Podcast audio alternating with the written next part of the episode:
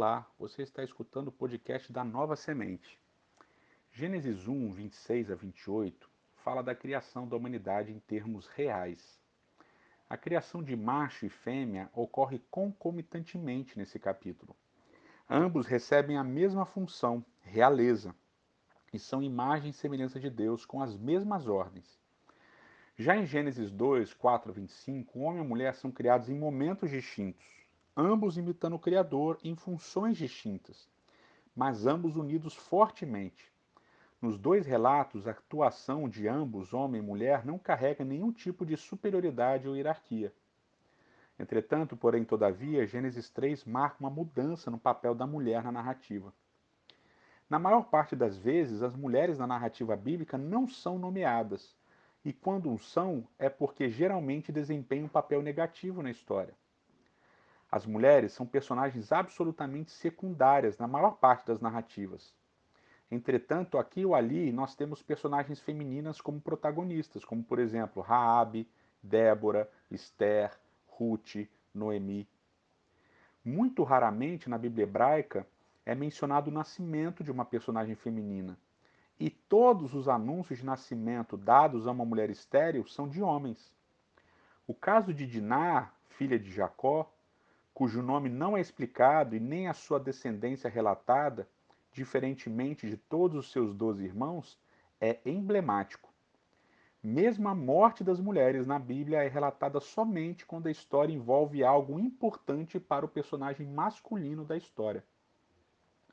Recentemente, Yair Zakovitch, um teólogo israelense, chamou atenção para um detalhe curioso mesmo nos livros dedicados inteiramente a mulheres, como Esther e Ruth, o início e o fim são narrativas de personagens masculinos. Em Esther, o livro abre com, com Assuero e termina com Mordecai. E em Ruth, o livro começa com Elimeleque e termina com Davi. A igualdade entre homem e mulher em Gênesis 1 e 2 meio que desaparece em Gênesis 3 em diante. No Éden, a mulher aparece livre para andar e agir, e o início de Gênesis 3 indica isso claramente. Mas depois disso, com o pecado, a mulher que anda livremente e age sem ser referente ao seu marido é algo muito raro.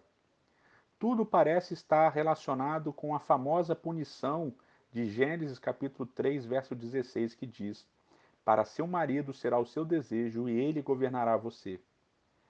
Todas essas constatações parecem levar a crer que a Bíblia hebraica é um livro machista e a narrativa reflete apenas essa sociedade patriarcal.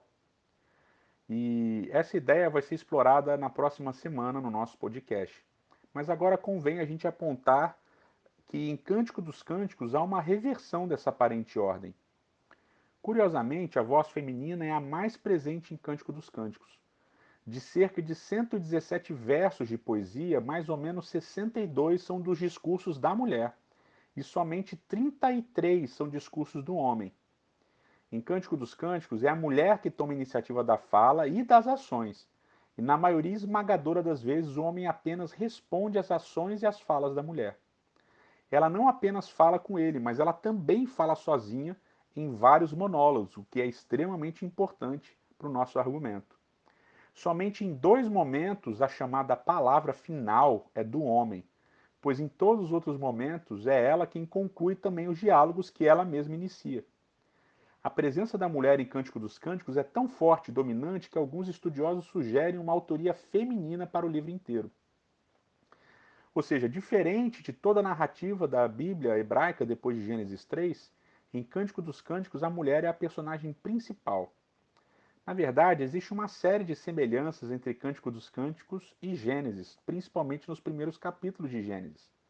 Mas agora gostaria apenas de pontuar uma dessas ligações. Em Cântico dos Cânticos 7, verso 11, nós lemos: Eu sou do meu amado, e para mim é o desejo dele. Tanto em Gênesis 3, verso 16, quanto em, Cântico dos Cânticos 7, verso 11, a palavra para desejo é a mesma. Entretanto, é importante notar a diferença do discurso. Em Gênesis 3,16 é dito que o desejo da mulher será para o marido, mas em Cântico dos Cânticos 7,11 o desejo do marido é para a mulher. Essa inversão é vital para entendermos que Cântico dos Cânticos E a própria ideia bíblica para o relacionamento entre homem e mulher é de igualdade. Ela, a mulher, se declara sendo do marido, mas afirma que o desejo dele é dela. Quer dizer, em um relacionamento de amor, o castigo de Gênesis 3, a punição de Gênesis 3 não existe. O amor entre homem e mulher, o verdadeiro amor, a verdadeira entrega, anula a punição. O amor reverte tudo e faz com que a mulher tenha seu papel e seu lugar de fala garantidos.